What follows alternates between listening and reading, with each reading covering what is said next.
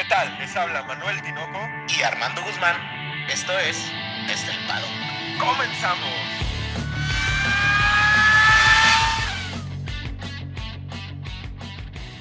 Tinoco, tres palabras. Qué maldita desesperación. Así me siento, Tinoco. Me imagino que tú también. Oye, es que nos acostumbraron, Armando. Nos acostumbraron la temporada pasada a tener casi fin de semana sí fin de semana también carreras y que de repente nos digan tres semanas.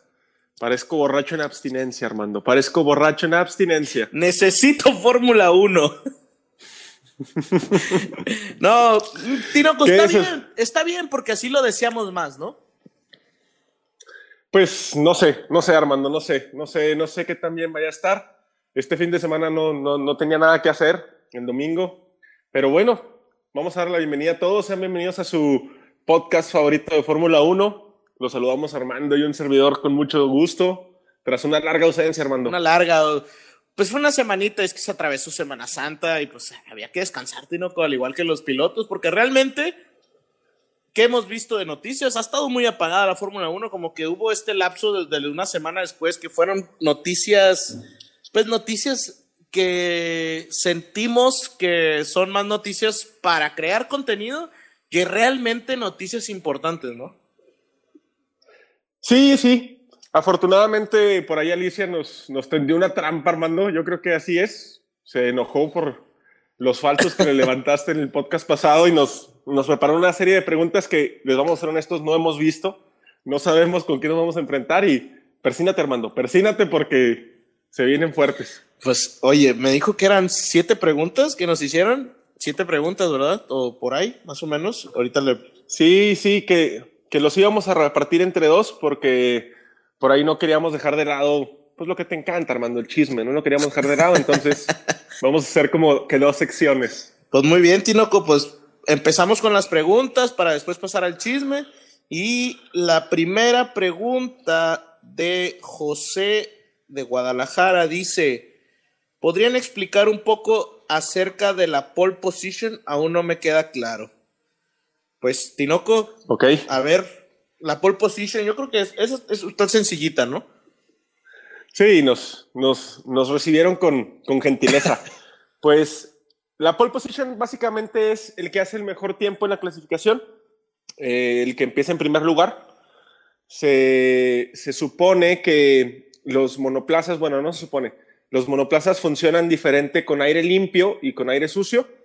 Ya lo habrán escuchado en diversas transmisiones. Eh, ir con aire limpio es que no vas agarrando el aire que va soltando el carro o que va transformando el carro delante de ti y tienden a ser más rápido. Por eso es tan peleada y tan premiada salir en la pole position, Sí, y por eso la calificación realmente la Q1, la Q2 y la Q3 se vuelve interesante, ¿no? Porque los carros pues van con la gasolina justa para no pesar este, mucho y van los, los, los, los carros al límite. O sea, realmente un pequeño error del piloto y marca la diferencia. Ahí vemos a Checo Pérez en, en la Q2 del fin de semana antepasado, en donde realmente, pues, por un error pequeño se quedó a 0.70 y algo, ¿no?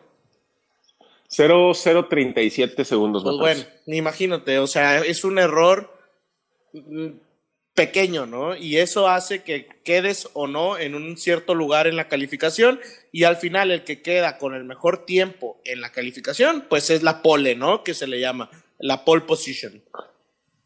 Sí, por ahí la Fórmula 1 da un trofeito, una llanta, me parece que de Pirelli, ¿no? Una llanta de Pirelli, exacto. Esa es la pole position. Y a ver, Alicia, pásame la segunda. A ver. Eh, Andrés de San Diego, California, mira, un gringo. Ah, pues no, no es gringo. Pero eh, nos pregunta, ¿qué onda con los puntos? ¿Cómo funcionan? Y, y eso es, ¿qué onda con los puntos? ¿Cómo funcionan? Armandito, dime. Pues mira, fíjate que el tema de los puntos eh, no tiene mucho que, que es así, como ahorita estaba leyendo un poco hace, hace unos meses acerca de que hubo un problema porque antes los que contaban realmente eran los premios ganados. O sea, tú podías a lo mejor tener muchos podios, pero si alguien ganó más carreras que tú, ganaba el campeonato, ¿no? Entonces, ¿qué dice la Fórmula 1? Oye, pues esto no está, pues parejo, ¿no? No es justo. Y lo que hace es un sistema de puntos. La Fórmula 1 premia del 1 al 10, solamente del 11 al 20 no tenemos ningún punto, ¿no, Tinoco? Sí, es por eso que en la pasada temporada eh, Williams me parece que no puntuó y nada más. Haas sí puntuó, creo que tuvo tres o cuatro puntos y ya. Los puntos se van sumando, pero ¿por qué no nos, por qué no dices, Andrés, Armando, cómo, o sea, cómo se rankean los puntos del 1 al 10? Muy bien. Del primer lugar, 25 puntos. Segundo lugar, 18. Tercer lugar, 16. Cuarto, 12. Quinto, 10 puntos. Seis el sexto lugar, perdón, ocho puntos, el séptimo lugar, seis puntos, el octavo, cuatro, el noveno, dos, y el décimo se lleva un puntito, ¿no? Esto sumado, pues nos da el ranking de, de pilotos, del campeonato de pilotos. Por ahí vieron que Hamilton no se tenía 300 y Garra la temporada pasada. Pues son todos los puntos que ha ido sumando, ¿no? No importa que quedes en el lugar 10 o que quedes en el lugar 2, todos, todos esos puntos se van sumando y al final pues te arrojan en qué lugar del ranking de pilotos quedas. Tinoco, me va a traer a decirles algo. Estoy preparando ahí informaciones más, ni tú lo sabes, Tinoco. Estoy preparando ahí un podcast eh, para que hablemos acerca de Michael Schumacher. Y un, un dato interesante, fíjate, hablando de los puntos, es que uno de los, en el 2002 obtuvo 144 de un máximo de 170 puntos. Nada más te voy a decir lo dominante que era, diciéndote que en todas las carreras estuvo en el podio. Imagínate eso. Mm. Por ahí la temporada pasada poníamos a Hamilton, que fue el único piloto que puntuó en todas las carreras, pero no en todas subió un podio. Ahí está, ahí vemos la diferencia tan grande que hay entre el dominio que tenía Schumacher al dominio que tiene Hamilton en la actual temporada. Y, bueno, en las actuales temporadas. Sí, sí, sí. Y, de hecho, nada más como que, quede como dato, pues los, los, los dos, los dos este, corredores, los dos pilotos, al final esa suma entre los dos puntos, entre los dos pilotos, es, la, es el puntaje que tienen los constructores, que es cada una de las escuderías, que también, pues al final se vuelve... Eh, algo importante o eh, interesante de ver, ¿no? El campeonato de constructores, que creo que esta temporada, más que el campeonato de pilotos, tiene a mí me atrae un poco más el campeonato de constructores, ¿no? Sí, por ahí vimos la temporada pasada que del 3 al quinto, el, 3, 4 y quinto estaban muy peleados, había una diferencia muy pequeña en puntos y pues en Abu Dhabi se definió el tercer lugar. Hay que ver si ahora nos, nos regalan lo mismo, pero en el 1 y el 2, en el 3, 4 y 5. A ver qué, a ver qué nos regalan, Armando. A ver, déjame entonces leer la tercera. Miguel Araiza, de Ciudad de México, dice: Tinoco siempre habla de los mentados stints. ¿Qué son los stints? Tinoco, Tinoco, ¿a poco mencionas mucho los stints? A lo mejor yo ni me doy cuenta. No, pues es que a ver, me quisieron poner ahí un 4, pero está bien. A ver qué son, Tino. No, no, estuvo tan cardíaca. Los stints, se le denomina stints a la duración que tienes, bueno, al periodo de tiempo que tienes con un neumático nuevo y lo que lo haces durar, el número de vueltas que das hasta que te lo recambian, hasta que te hacen un cambio de neumático. Tenemos muchos stints, por ejemplo, la, el podcast pasado dijimos que había stints muy cortos con las blandas esto quiere decir, tú arrancas la, carrera con un juego de neumáticos, ¿cuántas vueltas das hasta que tienes la necesidad de volver a cambiar llantas para no bajar en rendimiento, no bajar en velocidad, ser más agresivo, seguir con tu estrategia? Eso es un stint. Básicamente la duración que le das a tus neumáticos, Armando. Muy bien, pues por eso hablamos de, lo, lo, que le llaman en inglés el long stint y el short stint, ¿no? Que son los stints largos o los stints cortos, dependiendo también del compuesto, dependiendo qué, qué, este, qué llanta estés usando, porque obviamente entre más blando, pues va a ser menos la duración que va a tener en pista, que es lo que hablábamos, ¿no? Un, Checo Pérez, eh, vaya, los que saben, ¿no? Tinoco dicen que es un excelente gestor y, y uno que aunque no sepa ahí le anda viendo los lo, cuánto duran, pues en lo que te puedes dar cuenta si es un bueno o mal gestor, es que duran muchos, por ejemplo, Checo dura muchas este, eh, vueltas marcando un tiempo regular, ¿no? Lleva a lo mejor 20 vueltas con el compuesto amarillo y sigue marcando tiempos competitivos con, con las otras escuderías. Sí, es, es básicamente una herramienta que tienen los pilotos para, para hacer más, eh, para tener un rendimiento más competitivo, ¿no? Por, por, ahí, tu vuelta número uno, en la vuelta número uno del stint, puedes marcar un tiempo 1.40 y se considera un buen stint cuando en tu última vuelta marcas 1.40 con 8 décimas, ¿no? O con 6 décimas, que no sean tan dispares los cronos que marcas entre tu primera y tu última vuelta del stint. Y a veces empieza este, cuando hablamos de stint, empiezan estas estrategias, ¿no? De alargar los stints con la idea de que, bueno, si tienes un tiempo competitivo, pues no te meten rápido a, a, boxes y quizás al final puedes tener un compuesto más blando en donde puedas hacer este, pues tiempos, tiempos muy rápidos, ¿no? Claro. Por ahí, Juan de Mallorca, de España. Eh, ah, un español. Un español, por ahí tu odio a Fernando Alonso de Alicia te está guiñando un ojo, es porque la tenía preparada Oye, para ti, hermano. No, ¿eh? y ahorita que hablemos, ahorita que hablemos de Fernando Alonso, me voy a ir de lleno contra la persona que nos estuvo mandando mensajes. Yo acuérdense que yo de la Fórmula 1 soy aficionado. Soy aficionado. a ver. No te ganches, es, es, temprano en el podcast, Armando. Los compuestos, ¿cómo funcionan los compuestos? Ah, pues hablando de los Steam, ¿no? Sí, fíjate. Sí, hablando de ¿Cómo los... funcionan los compuestos, Armando? Pues el tema de los compuestos creo que ahí sí ya entra.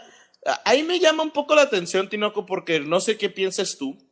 Eh, antes que estaba, pues, las otras marcas de, de compuestos, o sea, de llantas, pues yo creo que también ahí era una batalla interesante, ¿no? Al igual que es como los motoristas, o sea, creo que también hubiera sido interesante ver esta batalla entre las llantas, pues a lo mejor Pirelli, Bridgestone, todas las que haya, ¿no? Porque claro. creo que también hubiera desarrollado una tecnología diferente, pero pues al mismo tiempo me imagino que la, el pensamiento de la Fórmula 1 fue como tratar de hacerlo pues lo más parejo posible, yo me imagino, ¿no? Sí, sí, al, al hacer homogéneo este acceso a llantas, pues te da un mejor punto de partida o un punto de partida más real para todos los pilotos. Pero como ahorita tenemos que cinco compuestos, ¿no, Armando? Cambió desde el 2019, me parece. Sí, en el 2019 eran tres y a partir del 2020 se hicieron cinco compuestos que si, se dividen en, vaya, son cinco, sí, pero están divididos entre duro, medio y blando. Es importante decir, antes, no sé, ah, no sé si sea pregunta más abajo, no, no sé si la haya hecho alguien, pero bueno, si, es, si alguien la hizo, ya la, la, voy a contestar. A los neumáticos se le llama slicks, que vienen siendo estas llantas, pues al final que son, pues lisas, ¿no? Claro, bueno, dependiendo del, del, del Sí, clima, claro. pero sí. Sí, por ahí este, ustedes habrán dado cuenta que las llantas tienen banda o una cenefa de color rojo, amarillo y blanco. Esta, esta banda pues quiere decir si son blandos, medios o duros. Por ahí el compuesto más duro me parece que es el C1, que sería pues el blanco, eh, que es el que tiene mayor duración, pero tiene un, un problemita que es que se tarda mucho en calentar el neumático.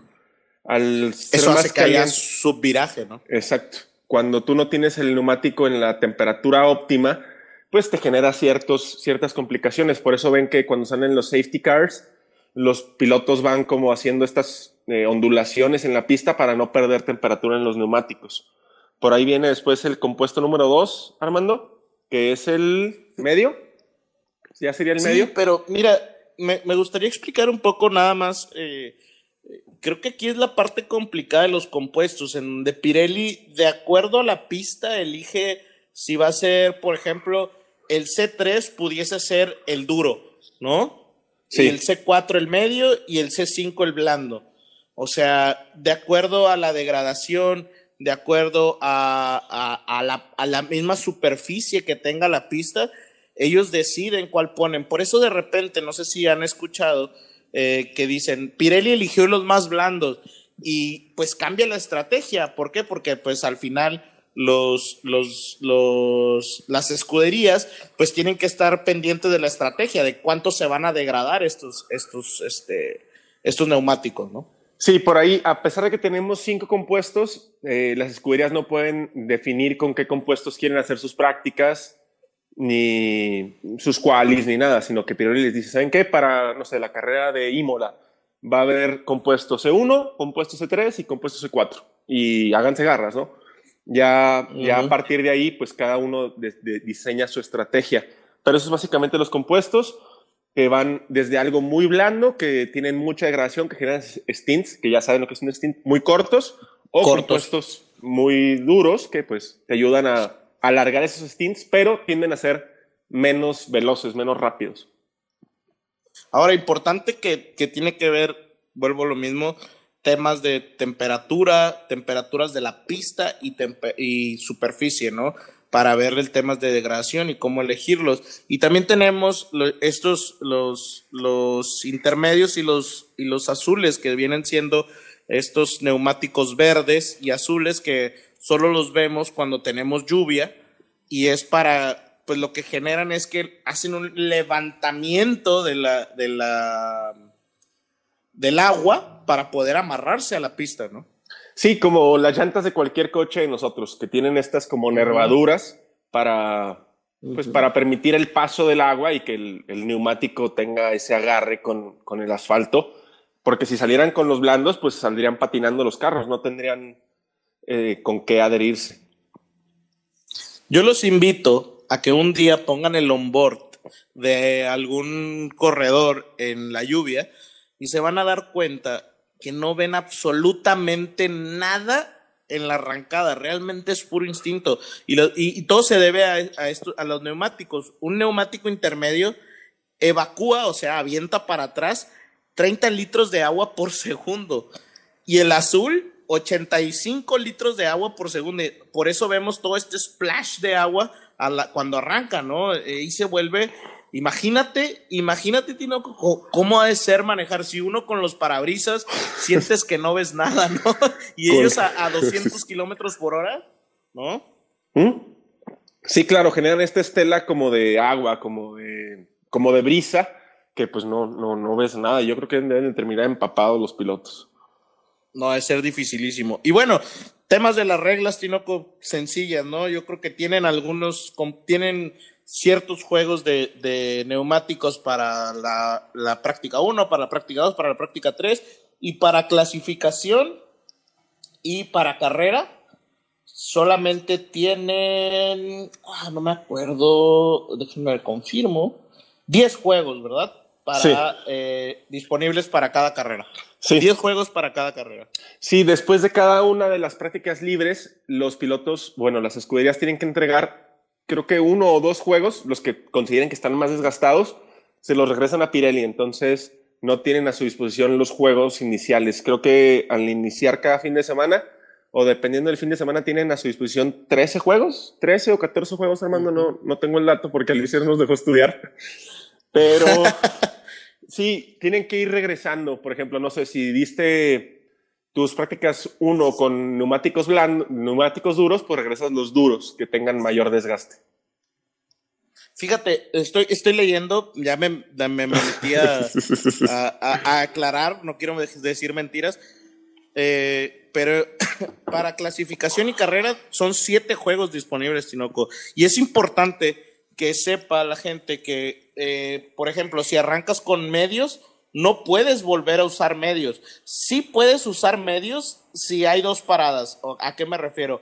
A fuerzas durante la carrera se tienen que usar dos compuestos diferentes. Sí. Eso es importante. Porque a veces dice, ah, ¿por qué no le volvió a poner medios? No, o sea, ah, bueno, pues es que tenía que cambiar de compuestos y iban a una sola parada, pues a lo mejor por eso van con los duros, ¿no? Para ya terminar la carrera. Sí, sí, eh, no puedes arrancar y terminar o bueno, no puedes arrancar a hacer un pit stop y luego ponerte el mismo compuesto. Eso está total y completamente penalizado en Fórmula 1. Y pues e, eso es todo, Armando, en cuanto yo creo a los neumáticos. Digo, nos podríamos extender, pero no sé si vaya por ahí la pregunta. No, pues yo creo que ahí, ya como quiera, si hay más este, dudas, eh, pues nos pueden hacer llegar. Y mira, de hecho, pues esta, esta siguiente, se me hace que Alicia las acomodó porque sí, eh, sí este dice, bueno, este es un amigo. dice, Dice José, José Magaña. A ver, Armando, si muy sabiondo. ¿Qué, ¿Qué es el blistering? Porque estaba viendo Drive to Survive. Ah, bueno. Ok, pues Tinoco, tú eres el bueno. Te la preguntaron a ti, pero yo la respondo, cabrón. Este, Hazme segunda. el blistering eh, es como si los neumáticos tienen una superficie lisa. Entonces, cuando su sufren este fenómeno que se, que se, le denomina en inglés blistering, se les hacen como unas ampollas que generan una disminución en, en la adherencia que tiene el neumático con la pista. Recordemos que los neumáticos son lisos, entonces al tener esta irregularidad en su superficie denominada blistering, pues el neumático pierde adherencia y pues le genera un, un, una falta de velocidad en los sectores. Básicamente es eso, si ustedes pudieran hacer un, acercamiento a los neumáticos, los verían así como de forma irregular.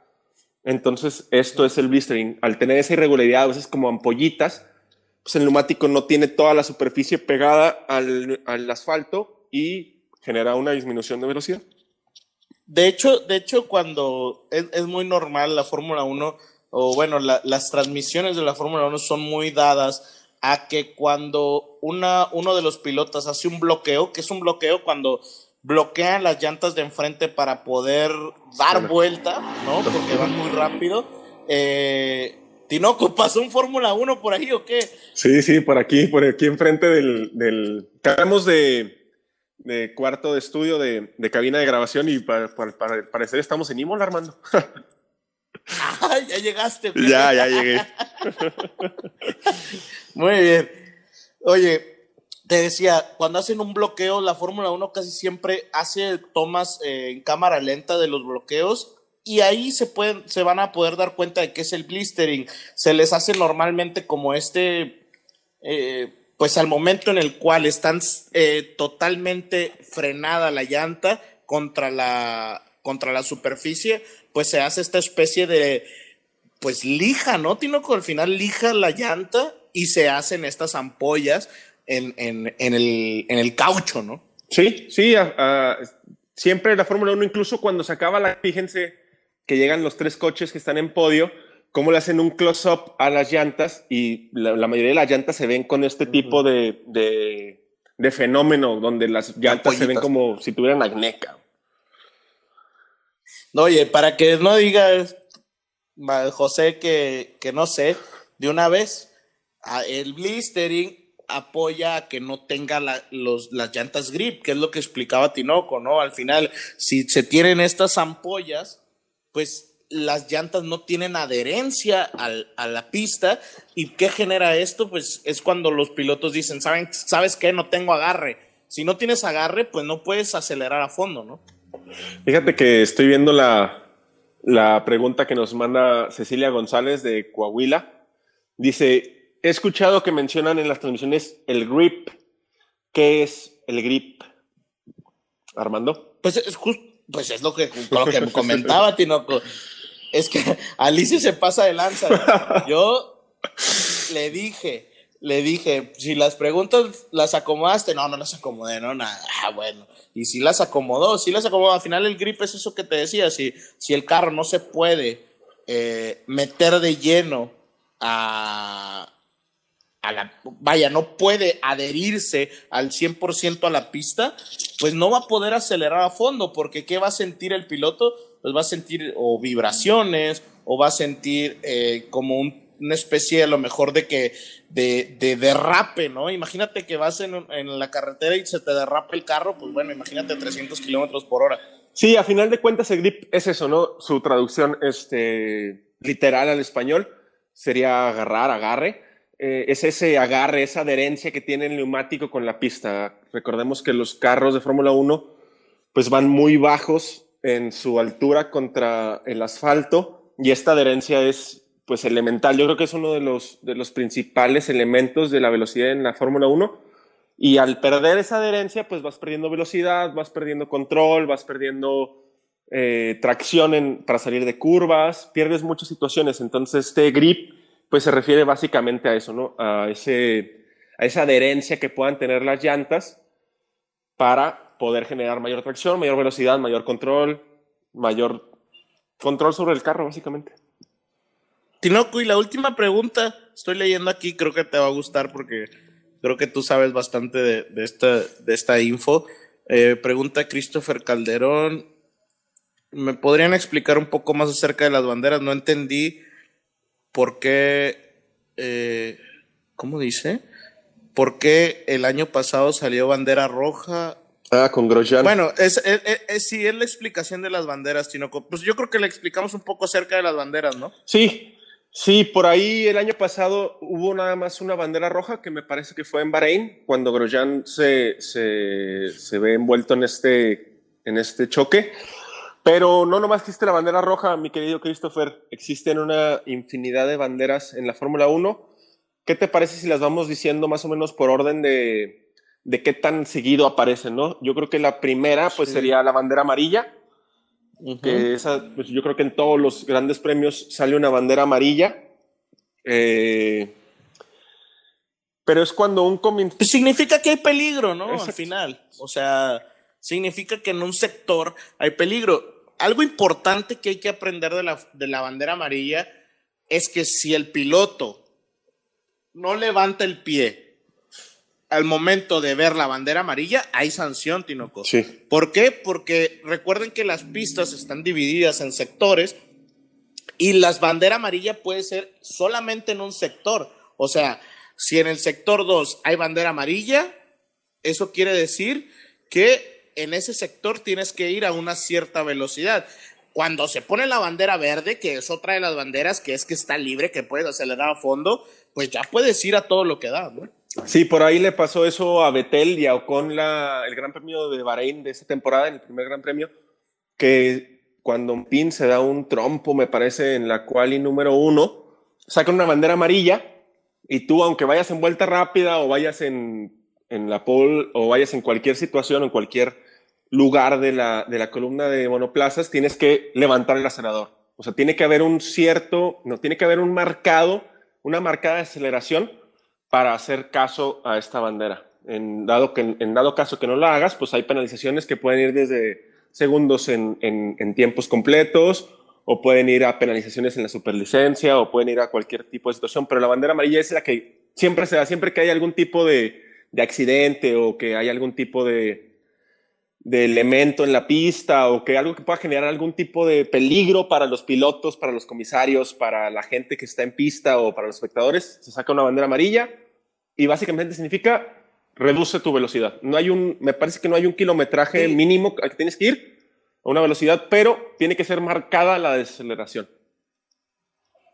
Fíjate que si quieres, el tema del virtual safety car y el, y el safety car, yo creo que merece un poco más de tiempo, igual y todavía nos queda una semana antes de, de, del Gran Premio de Imola, igual y podemos explicar más a fondo, ¿no? El tema del, del safety car, porque también es interesante hablar del, del safety car ya se habló mucho, pero el safety car de, de, Mercedes y el de Aston Martin son unas bellezas, Tinoco, son hermosos. Sí, sí, los platicaremos más enseguida porque sí son más extensos. Después de la bandera amarilla, yo creo que la que seguiría sería la bandera azul, Armando. La bandera azul, pues por ahí la, la habrán visto también muy seguido esto quiere. En las transmisiones de, de, Hamilton. Sí, sí, sobre todo en, cuando Hamilton va, va haciéndole un close-up a la cámara. La bandera azul es para los carros que van doblados. Esto quiere decir los carros que se, que se quedaron tan rezagados que el primer lugar ya les saca una vuelta o más. La bandera azul se les muestra a estos carros para que le den tráfico libre al piloto que va en primer lugar. Esa es básicamente su función, ¿no? Y puede ser a cualquier, cualquier este, cualquier este piloto que venga atrás de ti que no tenga nada que ver con tu posición, ¿no? Normalmente le sacan estas banderas a los Haas, a los Williams, a los Alfa Romeo, porque pues los, los, los Mercedes le sacan una vuelta y al final pues no están compitiendo con ellos, ¿no?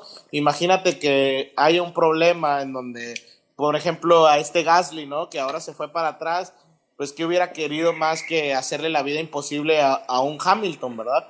Pero pues obviamente eh, hay reglas, hay un fair play en donde pues no, no, se puede y hay estas banderas para evitar esas jugadas pues triquiñuelas, como esa palabra que te gusta, ¿no, Tinoco? Sí, por ahí la, el Gran Premio pasado lo vimos cuando Verstappen detrás de Hamilton doblan a Russell, me parece, y Russell, pues al ser piloto de la Academia de Mercedes, sí se tarda un poquito en darle acceso a Verstappen, Armando. Me parece que fue en el sector 2, en este sector de Bahrein, que es un poquito más de curvas. Pero básicamente es eso. Y también, si no haces caso a la bandera azul, pues hay penalizaciones. Fíjate que, Tinoco, me estoy acordando, no sé si te acuerdas tú, más allá del premio de, de Grosjean, hubo otro en donde hubo dos, me parece, banderas rojas, ¿te acuerdas? Que dijeron, eh, que decían que esto no era normal, que dos veces se paró la, la carrera y fue porque algo importante, si las condiciones de seguridad no están correctas, sacan bandera roja, paran a los autos en el pit lane.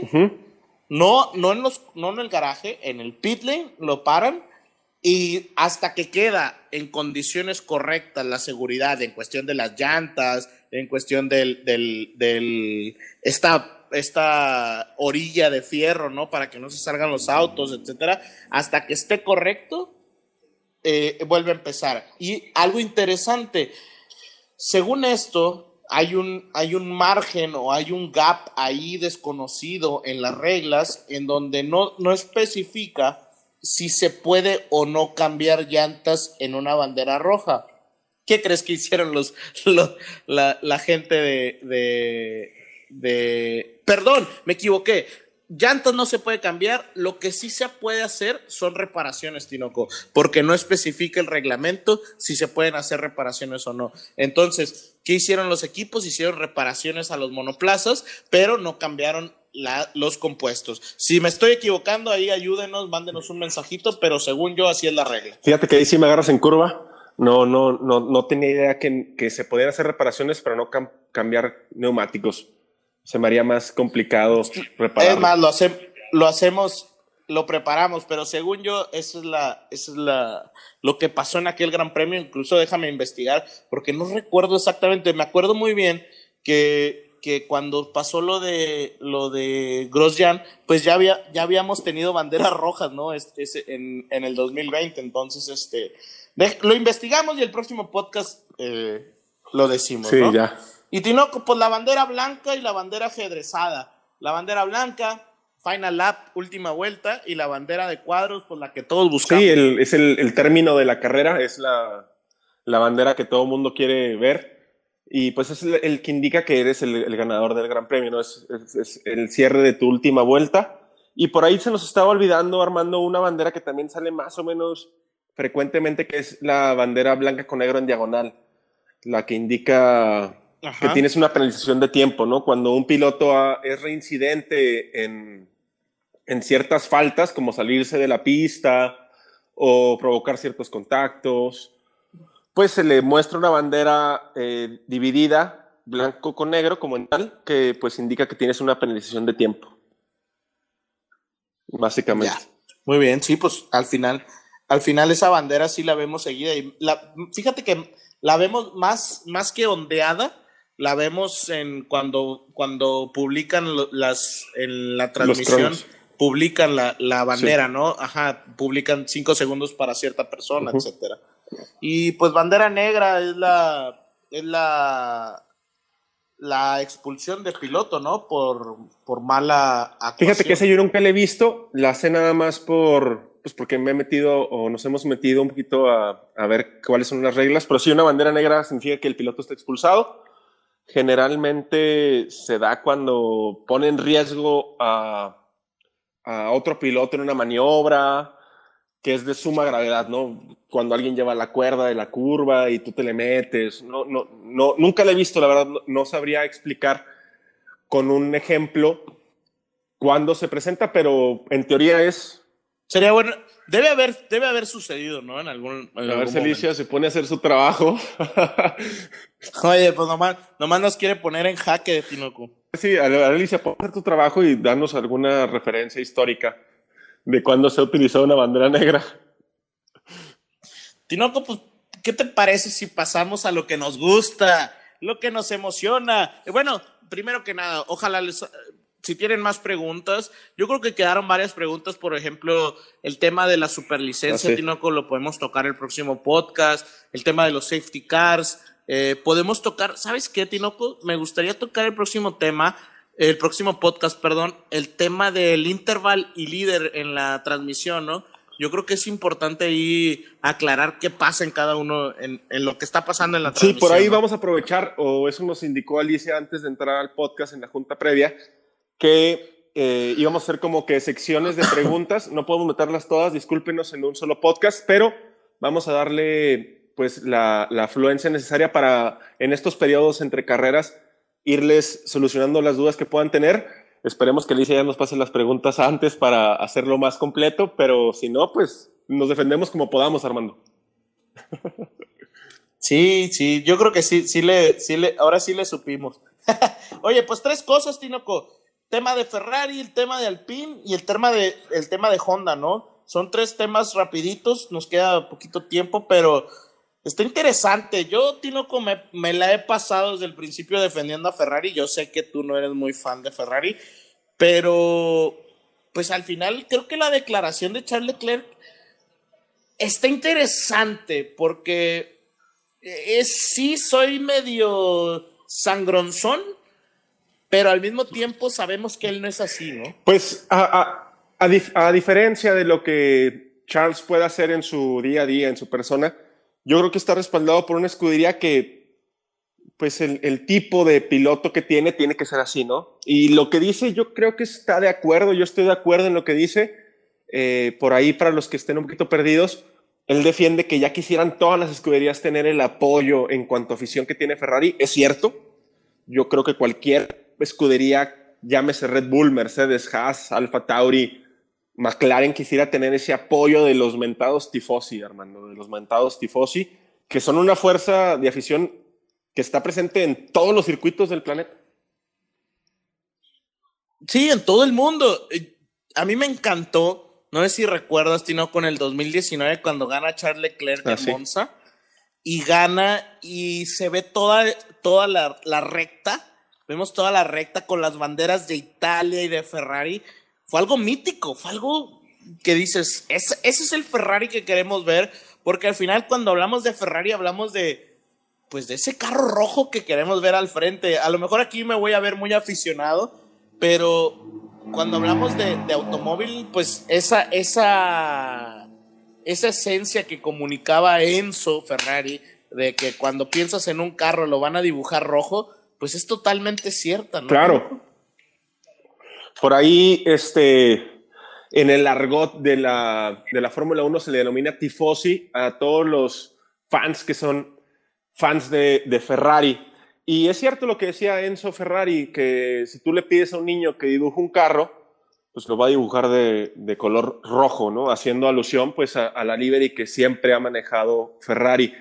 Tiene razón Charles Leclerc en decir esto. Cualquier, cualquier persona, cualquier escudería quisiera tener este apoyo incansable, imbatible, de siempre estar ahí que tiene Ferrari con los tifosi, hermano. Cualquiera.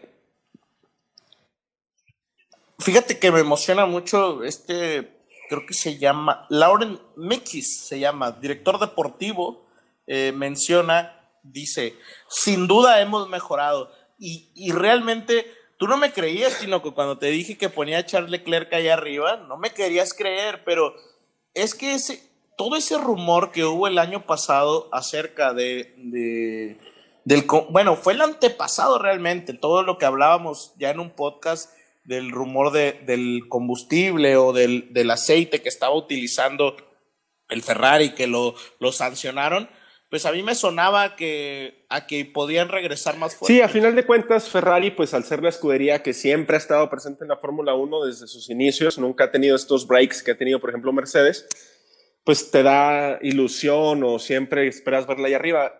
Yo no, no dude de ti, sino que pues me parece complicado. Yo sigo poniendo por encima a McLaren, creo que lo vi más fuerte en el premio de Bahrein, pero ya veremos, Armando, y vamos, vamos con, con alguien que odias y que tengo todo el podcast saboreándome en la punta de la lengua, hablar de Alpine, Armando. Otra vez Alpine nos enseña, nos dice, sus pilotos hablan, hablan tus dos pilotos favoritos.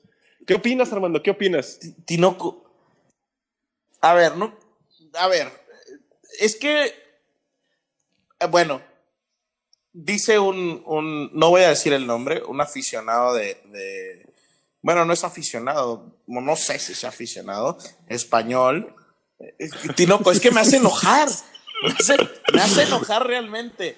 O sea, empieza a decir, empieza, nos mandó un inbox en donde pues nos empezaba a comentar acerca de por qué defendíamos tanto a Checo, que Fernando Alonso era mejor, que Fernando Alonso esto, que Fernando Alonso el otro. Y mira, Tinoco, voy a dar mi opinión y no quiero que, que se malinterprete lo que voy a decir, ¿eh? Porque, pues lo que voy a decir me parece fuerte. Mira, yo entiendo, a mí me gusta mucho escuchar a otros, otras personas que tienen sus podcasts, a otras personas, porque me gusta escuchar diferentes opiniones, pero veo a la gente de Soy Motor, veo a la gente de F Total, veo a la gente, a otros que, que, que pues ya están posicionados, quizás más que nosotros, ¿verdad, Tinoco? Pero que están posicionados y dan su opinión acerca de, de- del tema de Fernando Alonso. Y son españoles, Tinoco. Al final es como nosotros. ¿Qué vamos a hablar de Checo, Tinoco? O sea, vamos a hablar, pues, cosas buenas. Y sí lo vamos a criticar. Pero se me hace que en el tema de Fernando Alonso se están subiendo demasiado al barquito de regresó el niño prodigio y realmente yo viéndolo fríamente, no como aficionado Fernando Alonso, a mí me dejó muchísimo que desear. Yo no siento que haya hecho una gran carrera como la que Yo hizo. sí creo que Fernando Alonso, guardando su parámetro, hizo una carrera buena, una carrera en la que hubiera estado por ahí encima de Ocon. Y lo volvemos a ver en sus declaraciones, ¿no? Por ahí eh, hubo unas declaraciones de los pilotos de Alpine y mencionan lo mismo, que no tienen ningún margen de error y que tienen que extraer el máximo del coche, Armando. Yo creo que es cierto, yo creo que Fernando Alonso lo puede generar. Es cierto que hay eh, esta afición desmedida por parte del pueblo español, al que le mandamos un, gran saludo. Me parece normal, o sea, lo hemos visto siempre, todos los, los países y toda la afición nacional defiende a su piloto.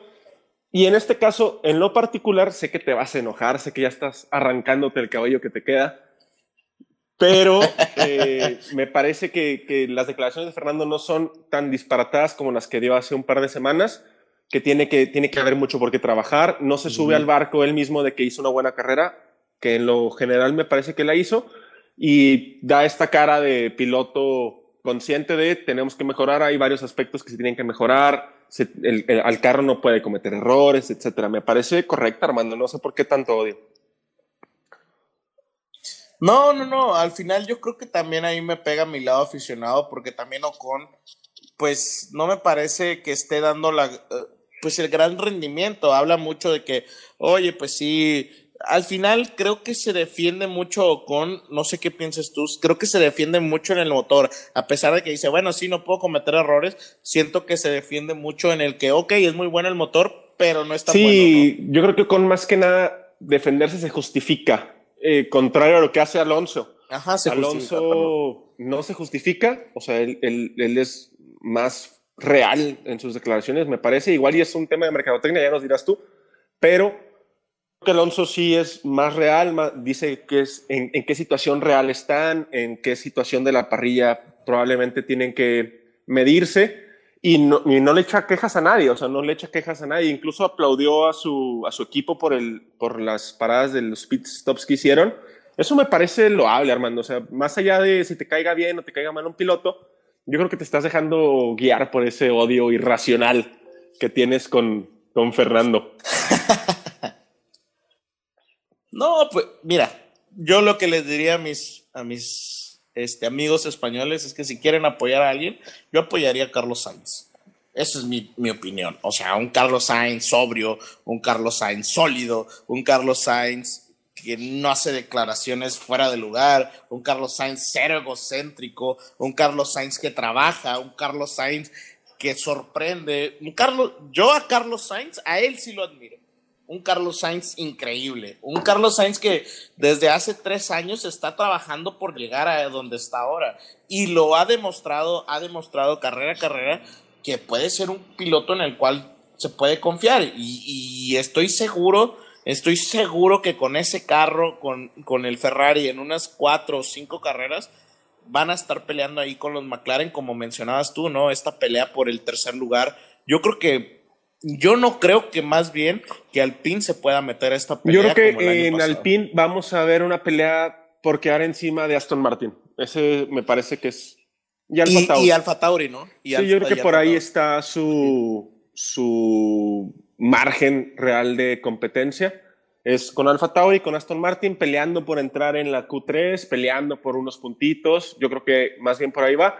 Y basados en ese margen de competencia, pues hay que, hay que medirlos. No, no vamos a esperar que Fernando Alonso se suba un podio, salvo que sea una carrera muy atípica. Sí. Pero te, te, hago una recomendación, Armando, y te la hago tomando la voz de todo. De como, un buen, amigo. Hay, que, hay que medir a los pilotos con con su debida proporción. No, no, no pierdas este piso que nos da nuestros más de 6.500 reproducciones. Muchas gracias por eso. 6.500 reproducciones, estamos en las nubes. Pero tienes que ser más crítico, Armando. Las personas que nos escuchan se lo merecen. Pues soy crítico, me gusta leer, pero pues también soy aficionado, También me, me emociona, me emociona el deporte motor. Por último, Tino, pues ya para terminar, porque sabe que ya nos este, extendimos un poco, eh, pues al final creo que las declaraciones de Toyaharu Tanabe, el director técnico de Honda, eh, pues me hace sentir, desde mi punto de vista, muy confiado y creo que creo que la escudería de Red Bull debe sentirse igual, muy confiado, ¿no? Diciendo, ¿sabes qué? pues revisamos cada pieza y el concepto de la anterior unidad de potencia y diseñamos la de este año como una nueva unidad de potencia. O sea, hicieron otra y se nota. Yo creo que se nota en la potencia. En las rectas no tenían ese, ese lastre que les dejaba en el 2020. Sí, por ahí eh, las, las, innovaciones que hace Honda en, en su nuevo motor para esta temporada dan un muy buen sabor de boca y no solamente la impresión de la primera carrera, sino las declaraciones que han sacado esta semana, donde se ponen a decir que van a diseñar cada una de las piezas que vieron que tenía una mejora por pieza, ¿no? Por pieza de motor, no el motor en general, sino piezas de motor o mapas motor, hacerlos más agresivos en, en, carrera. Nos dan una, una ilusión grande. Por ahí pues nada más. Dime. Sí, fíjate, Fíjate que, quería algo que dijo este personaje eh, interesante fue que como resultado, cuando el motor se instaló en el chasis, porque le bajaron la altura, eh, aumentó el grado de libertad de flujo de aire que fluye dentro del coche. En otras palabras, ha contribuido a la aerodinámica. Creo que si Red Bull ya tenía una ventaja en aerodinámica, porque como de lo que explicábamos, ¿no? Eh, Red Bull normalmente siempre le va bien en estas, este, en estas carreras en donde no son motor dependientes, pues ahora que tienen mayor libertad, o sea, o mayor eh, ganancia en la aerodinámica y aparte tienen fuerza, torque en el, en el motor, pues creo que Tinoco puede competir. Yo de veras creo que va a estar muy, muy bueno este. este ya lo decía este Adrián Newey también esta semana, ¿no? El ingeniero estrella de Red Bull que también les agradecía esta parte en la que el motor haya sido pues menos voluminoso, ¿no? Más compacto y que eso les, les, les, ayuda mucho a la instalación del motor en el carro. Por ahí nada más me quedaría un pelín de duda en cuanto a Honda y en cuanto a la escudería de Red Bull como tal, que, que siguen teniendo o no dando la talla en cuanto a fiabilidad, Armando. Es todo. Yo creo que el, siguiente, el siguiente paso que debe dar tanto Honda como Red Bull sería que sean 100% fiables en, toda la, en toda la carrera, en todo el Gran Premio. Sí, totalmente. Sí, totalmente. Es, ese temita de con, con Hamilton, con Verstappen, ese temita eh, con Checo, ¿no? El que casi morimos antes de que empezara la temporada. Este, creo que, creo que es algo que en lo que sí se puede trabajar, pero al final creo que pues volvemos a lo mismo, Tinoco. Yo creo que Red Bull ilusiona e ilusiona mucho, ¿no? Ilusiona que, pues los dos, ahí como declaraciones, yo creo que a mí no me gustaría meterme en este, en este conflicto de que Toto Wolf este, habló que, que Christian Horner y Zach Brown. Tira mierda. Tira cagada. Eh, tira mierda. Eh, yo no me gustaría meterme en ese tema, Tinoco, porque no es técnico, ¿no? Al final es totalmente de. Es, es, muy de relaciones públicas, porque ellos están jugando su juego entre, entre directores. sí, no, no, lo importante aquí sería centrarnos enteramente en el rendimiento de los monoplazas. Claro, tocar de vez en cuando lo que dice Christian Horner o Toto Wolf o Zach Brown o cualquiera de estos personajes de la cúpula de la Fórmula 1, pero por ahí se anunciaron mejoras para el carro, no solamente en, su unidad motor, sino para el carro en general en el, próximo Gran Premio en Imola. Hay que ver, o sea, yo creo que sería un buen punto de partida para ver cómo llegan los monoplazas con nuevas actualizaciones en sus sistemas, con nueva actualización en su hardware, en su aerodinámica, en su chasis, en su gestión, en su control, y a partir de ahí empezar a hacer un juicio más balanceado y más real, Armando. Sí, como último comentario, pues lo que no me gusta es esto, e, es lo que no me gusta más bien de que haya tanto tiempo entre carrera y carrera, que realmente volvemos, yo siento que vamos a llegar a Imola otra vez, pues en ascuas, no vamos a saber realmente quién va en primero, quién va en segundo, vamos otra vez a, que van a hacer cambios. En sí, por ahí seguramente los ingenieros de Mercedes van a tratar de solventar esta laguna que hay en su, en su bajo rake o no sé, meterle más potencia al motor o diseñar un mapa motor más agresivo, no sé. Este gap de, tres semanas pues es extensísimo y nos da, o bueno, les da a, las escuderías un, un tiempo muy utilizable, muy útil para, pues, solventar todas esas carencias que vimos en, el primer Gran Premio. Sí. Pues Tinoco, creo que excelente podcast. Eh, nos vamos sin preguntas de Tinoco del final, porque fueron demasiadas las preguntas. Entonces, nos vamos sin pregunta. Creo que es, pues está bien. Vamos a tomar este siguiente podcast que viene eh, también para un poco de todas estas preguntas que nos están haciendo. Me da mucho gusto, Tinoco, agradecer a toda la gente que nos escucha, porque realmente, pues era, es, pues a lo mejor suena medio eh, ñoño, ¿verdad? Pero pues no creíamos que, fuéramos a tener pues la gente que nos está escuchando y créanos, eh, cualquier sugerencia, cualquier duda, pues investigamos y si no, si no lo sabemos, lo investigamos y si lo sabemos, pues se los decimos, ¿no? Para, el chiste es pasarla bien, aprender todos juntos. Claro, síganos mandando por ahí sus dudas en la medida de lo posible y si Alicia nos deja estudiar, estuvo enojada porque el podcast pasado la ventaneamos un poquito, pero sí, síganos mandando sus dudas. Vamos a aprovechar estas dos semanas que nos quedan de, libres, por así decirlo, sin gran premio, para pues tratar de acercarnos a todos ustedes y tratar de, de, de, aclarar todas esas dudas. Por ahí el tiempo tal vez no nos permita acercarnos a todos o tal vez no nos permita resolver todas, pero en la medida de lo posible vamos a, a tratar de resolverlas todas de forma sencilla, sin, sin, sin que sea demasiado técnico. Muy bien, Tinoco, pues Box Box, Tinoco. Box Box, Armando. Cuídate mucho. Box